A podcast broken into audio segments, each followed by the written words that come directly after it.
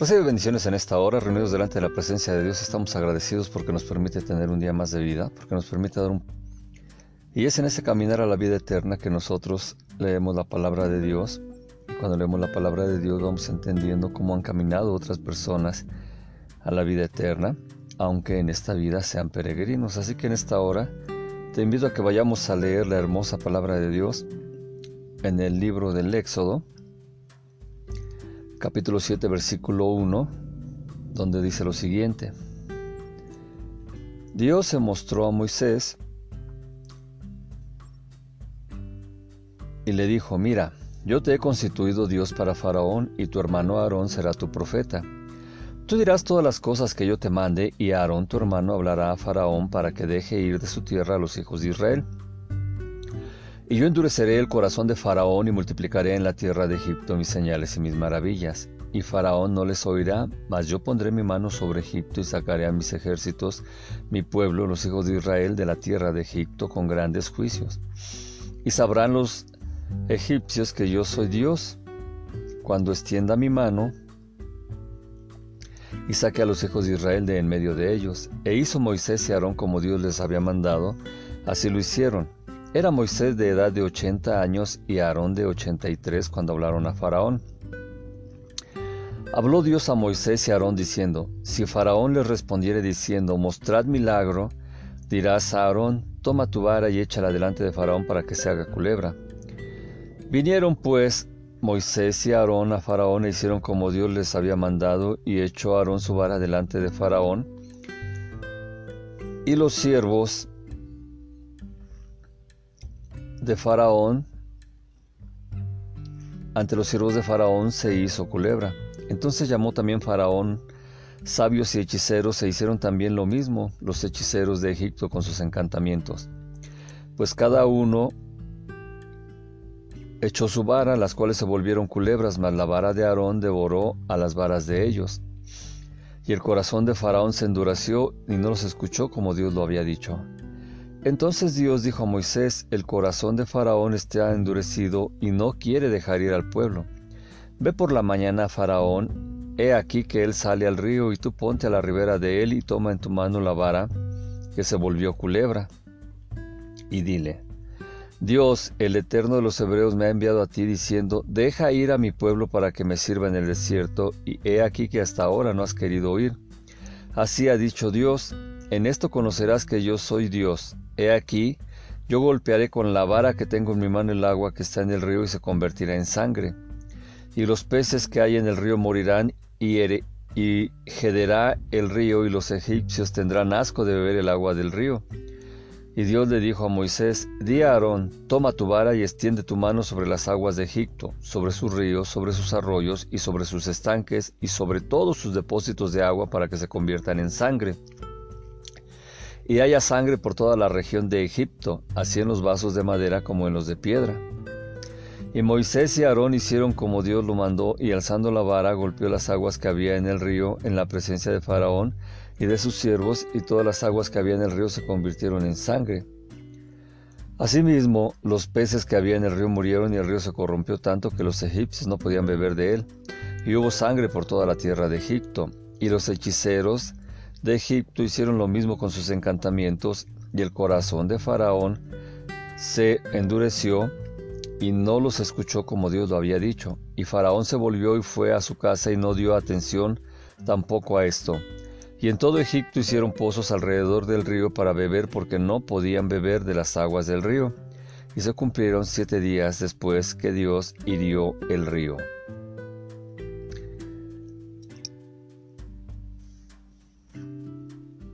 Entonces Dios dijo a Moisés, entra a la presencia de Faraón y dile, Dios ha dicho así, deja ir a mi pueblo para que me sirva, y si no lo quisieres dejar ir, he aquí yo castigaré con ranas todos los territorios, y el río criará ranas, las cuales cubrirán, y subirán y entrarán en tu casa en la cámara donde duermes, y en las casas de tus siervos, en tu pueblo, en tus hornos y en tus artesas y las ranas subirán sobre ti, sobre todo tu pueblo, sobre tus siervos. Y el Eterno dijo a Moisés, di a Aarón, extiende tu mano con tu vara sobre los ríos, arroyos y estanques para que hagas subir ranas sobre la tierra de Egipto. Entonces Aarón extendió su mano sobre las aguas de Egipto y subieron ranas que cubrieron la tierra de Egipto. Y los hechiceros hicieron lo mismo con sus encantamientos e hicieron venir ranas sobre la tierra de Egipto. Entonces Faraón llamó a Moisés y Aarón y les dijo, Oren a Dios para que quite las ranas de mí y de mi pueblo y dejaré ir a tu pueblo para que ofrezca sacrificios a Dios. Y dijo Moisés a Faraón, dígnate indicarme cuándo debo orar por ti, por tus siervos y por tu pueblo, para que las ranas sean quitadas de ti y de tus casas y que solamente queden en el río.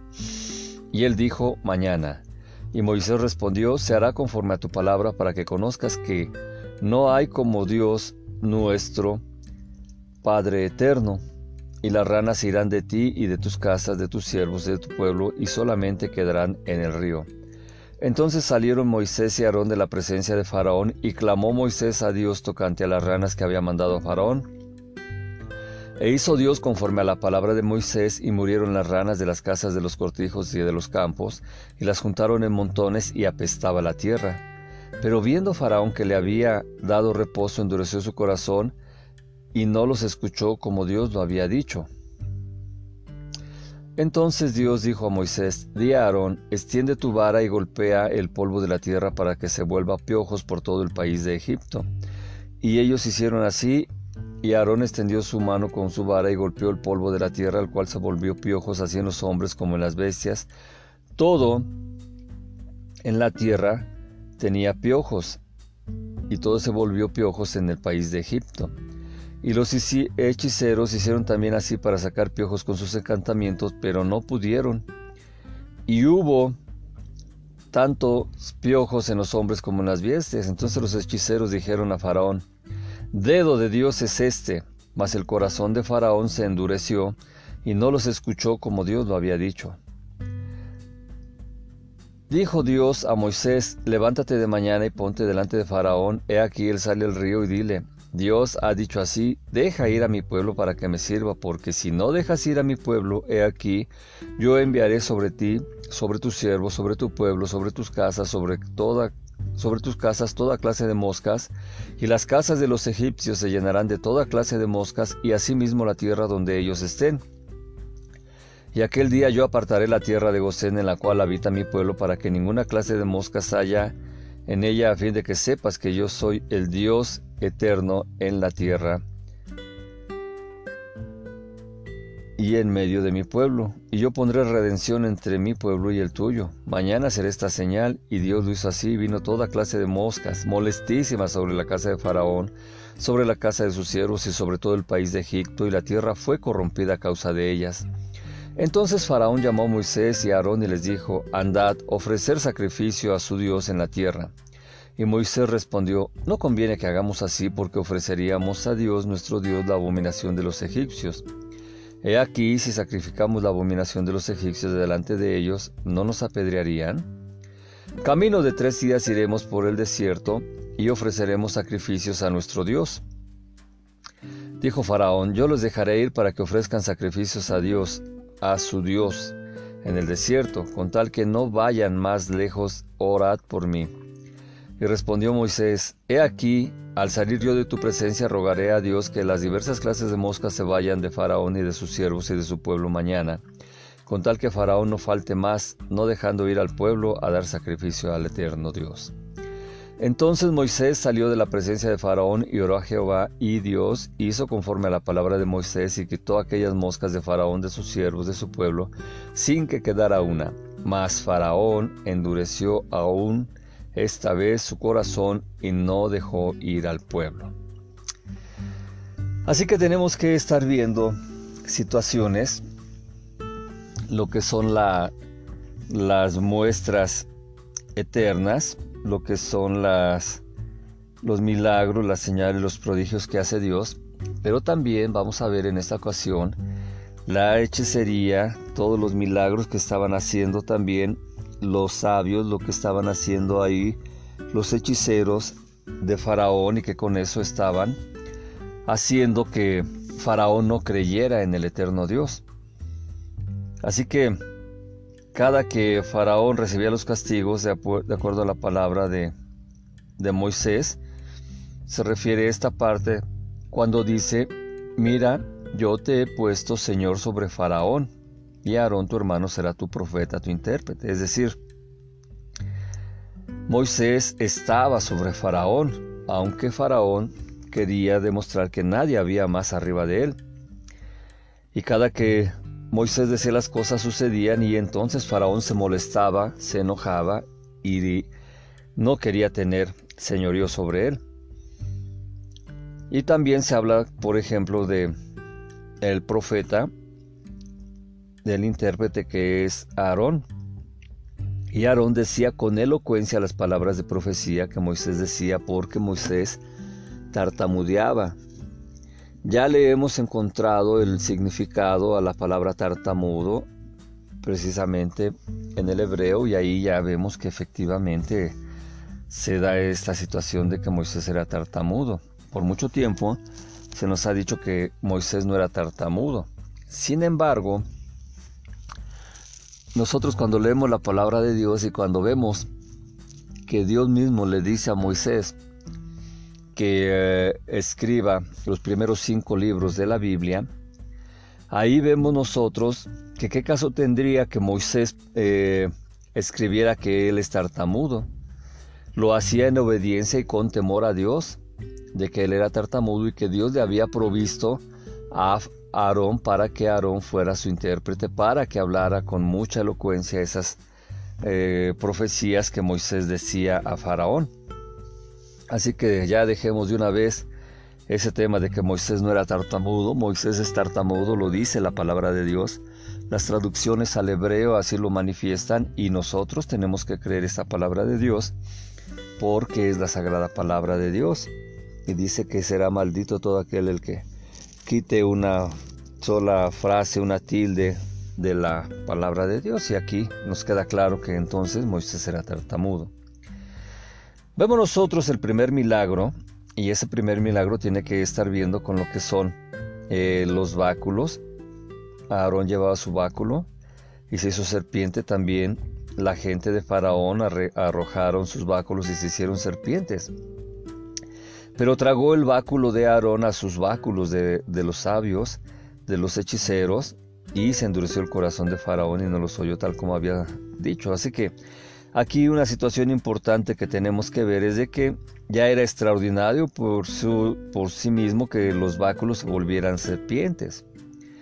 Pero entonces cuando el báculo de Aarón se traga a los otros, ya se produce un doble milagro porque el que un animal trague a varios otros es un milagro simple.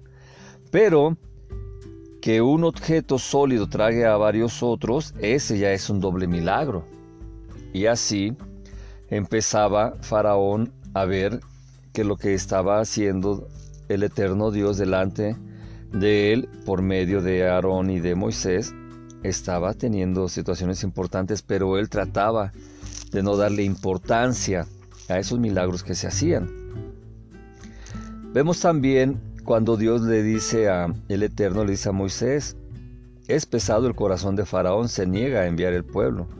Y Dios le dice, anda a Faraón por la mañana y aquí sale, él sale al agua, te pararás a su encuentro junto a la orilla del río, y el báculo que se transformó en serpiente tomarás en tu mano y le dirás, el eterno Dios de los hebreos me ha enviado a ti diciendo, envía a mi pueblo para que me sirva en el desierto.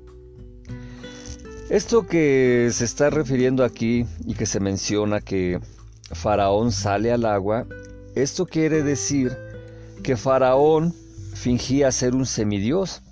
Por tal motivo, él madrugaba para ir al río Nilo. Siempre hacía eso en las mañanas, en las madrugadas, para que él estaba diciendo que era algo sagrado y que él tenía que ir como semidios al río Nilo. Pero él en realidad lo que hacía es de que iba al río Nilo, él iba a las aguas, él salía a las aguas porque tenía que hacer sus necesidades ocultamente. Y así le hacía creer a la gente que él no precisaba de hacer necesidades como el de orinar, como el de evacuar, y así engañaba al pueblo, les fingía precisamente esta situación. Así estamos viendo por qué ahora las tres primeras plagas tienen que ver con que Dios está haciéndole del conocimiento de su existencia Faraón. Esas tres primeras plagas tienen esa finalidad. Ya se ve la situación que está teniendo ahí en cuanto a los báculos, se ve que el agua de el Nilo se convierte en sangre y así Dios le está diciendo esto, dice así ha dicho el Eterno, con eso sabrás que yo soy el Eterno. He aquí yo golpearé con el báculo que tengo en mi mano y las aguas que están en el río se convertirán en sangre. Así es de que esas tres primeras eh, plagas tienen que estar viendo con que Dios está mostrando a Faraón. Faraón está repitiendo por medio de sus sabios, de sus hechiceros, esos, eh, esas plagas y por eso no le daba importancia, pero Dios lo que estaba haciendo ahí es de que ya le estaba haciendo ver quién era el eterno Dios. Así que ese eterno Dios es ni más ni menos el creador del universo y esto es lo que no sabía Faraón que existía un creador del universo y que ese creador es el eterno Dios.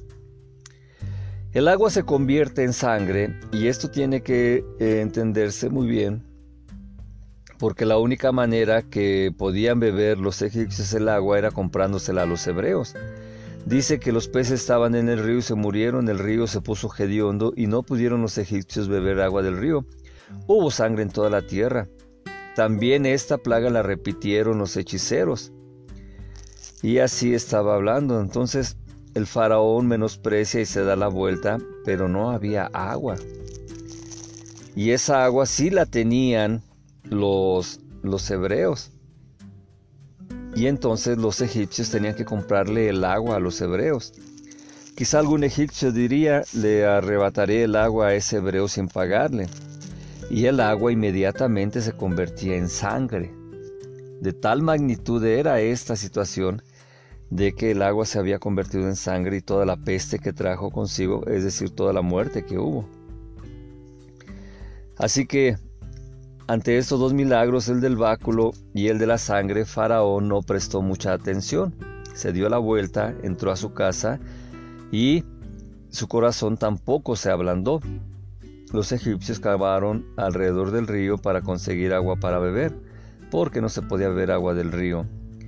Así es que fueron siete días en los que se completaron estas dos plagas y que el Eterno se mostró ahí. Ahora estamos viendo el tercer, la tercer plaga que se le está enviando y se ven y, y dile al faraón, así ha dicho el Eterno, Envía a mi pueblo para que me sirva. Si te niegas a enviarlo, yo plagaré todo tu territorio con ranas. Reproducirá el río ranas, subirán y entrarán a tu casa, en la cámara donde te acuestas, en tu lecho, en tu casa, en la casa de tus siervos, en tu pueblo, en tus hornos y en tus eh, artesas. Y así todas eh, esas ranas estarán subiendo. Tiene también que ver esta situación importante porque también los hechiceros hicieron con sus palabras mágicas y subieron las ranas sobre la tierra de Egipto. Entonces llamó el faraón a Moisés y Aarón y dijo, rueguen al Eterno para que saquen las ranas de mí de mi pueblo y envíen al pueblo para que me ofrenden, para que ofrendaran al Eterno Dios. Ahí ya Faraón ya le estaba diciendo, rueguen al Eterno, pidan al Eterno, ofrenden al Eterno. Él ya estaba entendiendo, ya estaba conociendo con estas tres primeras plagas que en realidad sí había el eterno creador del universo. Así que también tú eh, seguramente me estás escuchando decir que hay hechiceros, que hay sabios, que hay astrólogos, que hay gente que se dedica a hacer el mal. Hoy en día están los brujos, están los satánicos, están los santeros, santo Padre, tanta gente que se dedica a hacer la maldad. Pero todo esto ya tiene tantos años desde Egipto, desde Mesopotamia, desde toda esa historia que conocemos. Así que los hechiceros también hacen trucos de ilusionismo. Y aunque se tiene una diferencia abismal entre los milagros de Dios y entre lo que ellos hacían, eh, lo que ellos hacían y lo que ellos decían cuando eh, veían la magnitud de lo que Dios hacía por medio de Moisés y Aarón, ellos decían que solo era una brujería más fuerte y que en realidad esa brujería no provenía de un dios, de una persona que fuera más fuerte, que ellos también lo podían hacer y lo podrían reproducir, como muchas veces se ha engañado a las gentes que tienen esas idolatrías o esos pactos con Satanás. Se les hace fácil decir que eso no proviene de algo superior. Entonces esto lo tenemos que estar viendo nosotros. En todas las épocas ha existido la brujería, en todas las épocas ha tenido cierta fuerza la brujería, pero toda la brujería proviene precisamente del pecado de Adán.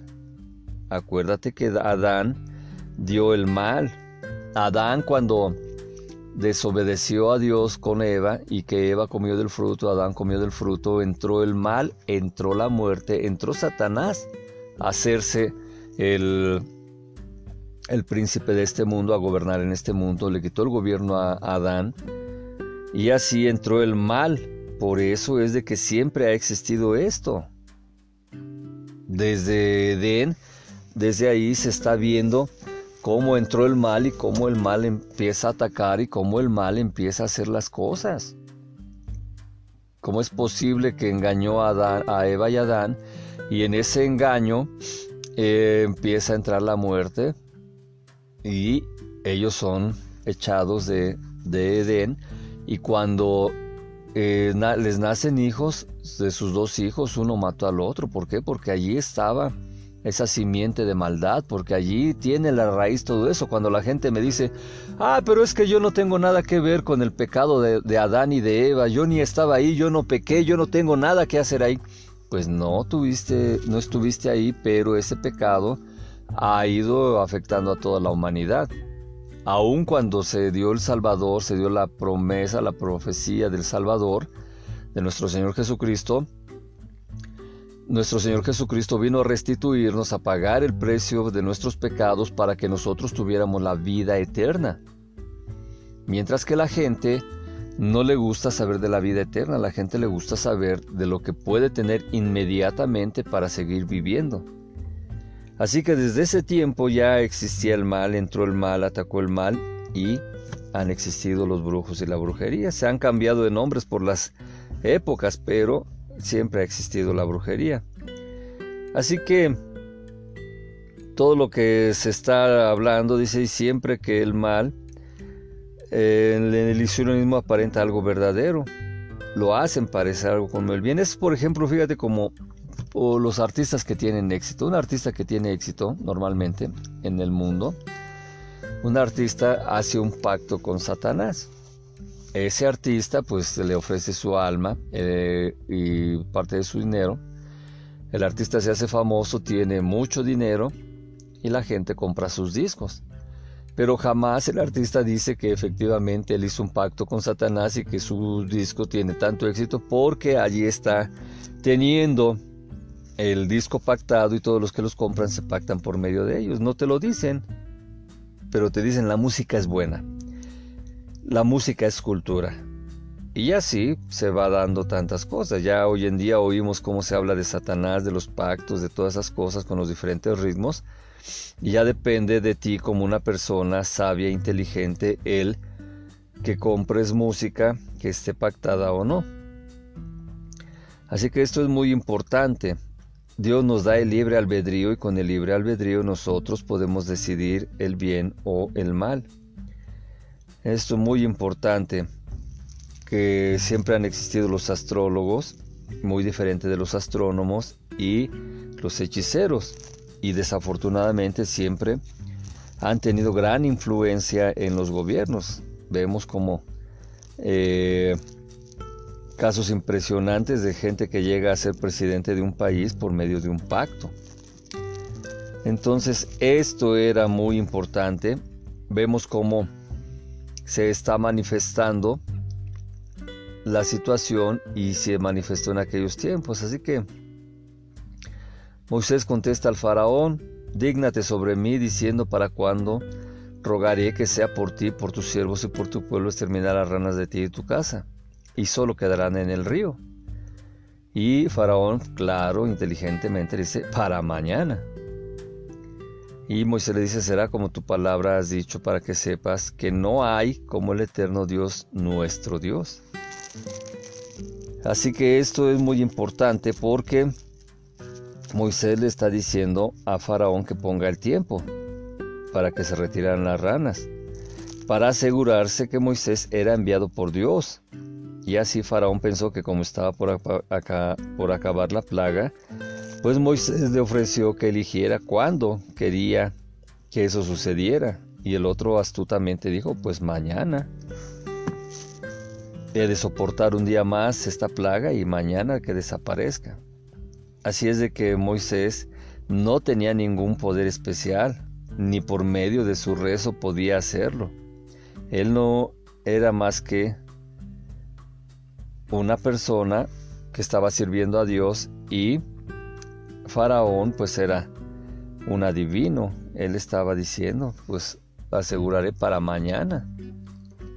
Estas son de las situaciones que hay. Qué triste es cuando la gente por medio de los milagros, señales y prodigios que Dios hace con nosotros, en nosotros y para beneficio de otras personas, la gente le haga creer a las personas que nosotros somos los que tenemos ese poder, cuando es Dios el que está actuando por medio de nosotros. En nombre de mi Señor Jesucristo te pido, no te pongas en el lugar de Dios, es muy peligroso.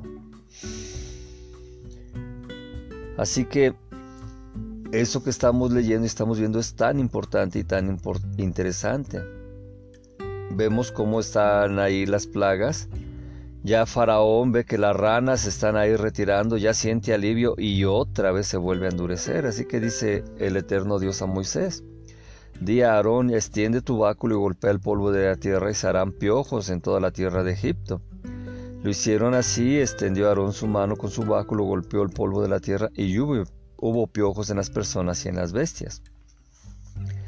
Así que estamos viendo cómo en las dos primeras plagas golpeó a Aarón las aguas en lugar de Moisés para enseñarnos a no ser desagradecidos, pues las aguas no habían ahogado a Moisés cuando estaba en el arca. Esto es impresionante. En la tercera plaga tampoco Moisés golpeó la tierra, porque ésta cubrió el cuerpo del egipcio que había matado. Son cosas muy interesantes, muy profundas. He aquí que hay sabiduría para el que quiera entender. Es importantísimo esas dos primeras plagas que se golpea el agua. Está ahí el faraón en el Nilo, se golpea ahí. Y después no se golpea, eh, vemos como eh, no se golpea el agua porque pues la salvación de Moisés. En esa tercera plaga Moisés tampoco golpeó la tierra, porque ésta cubrió el cuerpo del egipcio. todo esto se va haciendo tan importante y se va haciendo tan interesante. Se golpea el polvo de la tierra. Entonces esto es lo que tiene que ver el respeto a lo que es el agua, el respeto a lo que es la tierra. Y así nosotros estamos entendiendo esta hermosa palabra de Dios. Y aquí en esta plaga de los piojos es entonces que los hechiceros reconocen y le dicen al faraón, el dedo de Dios es esta plaga. Pero se endureció el corazón de faraón y no los oyó tal como habló el Eterno. Ya los hechiceros no pudieron replicar estas plagas, ya los hechiceros reconocieron que eso era más poderoso que lo que ellos podían hacer y entonces ahora dejan solo a faraón. Ahí ya se están reconociendo que es una indicación de Dios. La cuarta plaga tiene que estar viendo también con lo que es la cuarta, quinta y sexta plaga tiene la finalidad de mostrar que Dios no solo creó el universo, sino que su providencia influye constantemente en él. Y estas plagas que eh, estamos viendo pues tienen que ver precisamente con lo que allí eh, se está haciendo y se está ofreciendo. Vemos cómo se ven los piojos, vemos ahora cómo se establece la plaga de las moscas. Y así estamos viendo cómo es importante los tres primeros eh, milagros, señales que se hacen es para que Faraón reconozca que hay un Dios, el creador del universo, y ahora vemos como la cuarta plaga, quinta y sexta tienen la finalidad de demostrar que Dios no solo es el creador del universo, sino que Él provee y su providencia influye constantemente en el universo. Así sucede con lo que estamos viendo con los piojos, con lo que estamos viendo con las moscas. Y así también se está viendo todo lo que está sucediendo y todo lo que está teniendo ahí de manera que ya Faraón está reconociendo a Dios, está reconociendo el poder que Dios tiene por medio de Moisés y de Aarón. Y ya les está permitiendo el que vayan a ofrecer sacrificios a Dios. Y aquí ya entra la negociación con Moisés y él dice, no es correcto hacer así porque es abominable, abominable para Egipto hacer sacrificios al eterno Dios nuestro. Ofreceremos sacrificios siendo abominable para Egipto a sus ojos y no nos lapidarán, no nos matarán. Así que camino de tres días de distancia iremos en el desierto y ofrendaremos al eterno Dios nuestro como nos dirá a nosotros. Así que Faraón le dice, yo les enviaré y ofrecerán sus sacrificios al eterno Dios, su Dios, en el desierto, solamente no se alejen para irse, rueguen por mí. Así que Moisés ahora le dice, yo rogaré al Eterno y se, retirarán las moscas, que también se traduce como alimañas. Y una vez que se vayan las moscas, te dejarán en paz a ti, a tus siervos, a todo tu pueblo. Pero no vuelvas a engañar a Dios para que Dios no mande más plagas y para que nosotros vayamos a ofrecer sacrificios a Dios. Así que se va Moisés y Aarón y ruegan al Eterno. Y Dios da la palabra a Moisés, quita las moscas y entonces se vuelve a endurecer el corazón de Faraón esta vez y no envió al pueblo. Así que Ciertamente suceden estas cosas, es para nuestro crecimiento, es para nuestra madurez. Debemos de, entender que Dios se da a conocer a la gente, a los pueblos, a las naciones, a los países hoy en día. Y muchos eh, pueblos y países pues están teniendo eso. Ahora, te recuerdo que eso está sucediendo por lo que nosotros conocemos como África. Entonces Egipto está en África y así las situaciones que se van dando y se van manifestando son, eh, eran naciones donde se hacía la brujería, donde para ellos es normal hacer la brujería. Entonces esto es muy importante en la que Dios tenía que convencer a Faraón de que él era el creador del universo y que él actuaba en el universo y su providencia afectaba en el universo. Así que Estamos viendo estas plagas y seguiremos viéndolas en la próxima ocasión y por lo pronto hagamos oración. Repite conmigo, Padre Dios, en nombre de mi Señor Jesucristo, al cual recibo en mi corazón como mi dueño, como mi Señor. Te pido perdón por la dureza de mi corazón cuando no he obedecido lo que tú me has mandado y cuando te he entristecido. En esta hora te pido que seas tú el que me dé su perdón el cual se ha ganado por el sacrificio de mi Señor Jesucristo en la cruz, el cual ha vencido a Satanás y a la muerte, resucitando al tercer día. Y estando 40 días con los discípulos, donde más de 500 gentes lo vieron en diferentes lugares. Posteriormente ascendió a los cielos, se sentó a tu derecha y no nos dejó solos, no nos dejaron huérfanos, dejaron al Consolador, al Espíritu Santo, para que habite en nuestro ser, en nuestro corazón y para que nosotros aprendamos a saber qué decir, qué hacer, cómo caminar y cómo llegar a la vida eterna. Espíritu Santo, por favor, pon la armadura espiritual en mí, pon la armadura espiritual en mi espíritu, en mi alma, en mi mente, en mi cuerpo y en mi ángel. Pues esto lo pido en el precioso nombre de mi Señor Jesucristo. Amén, amén y amén. Recibe bendiciones, que tengas un excelente día y si no nos vemos aquí, nos vemos en la vida eterna. Paz.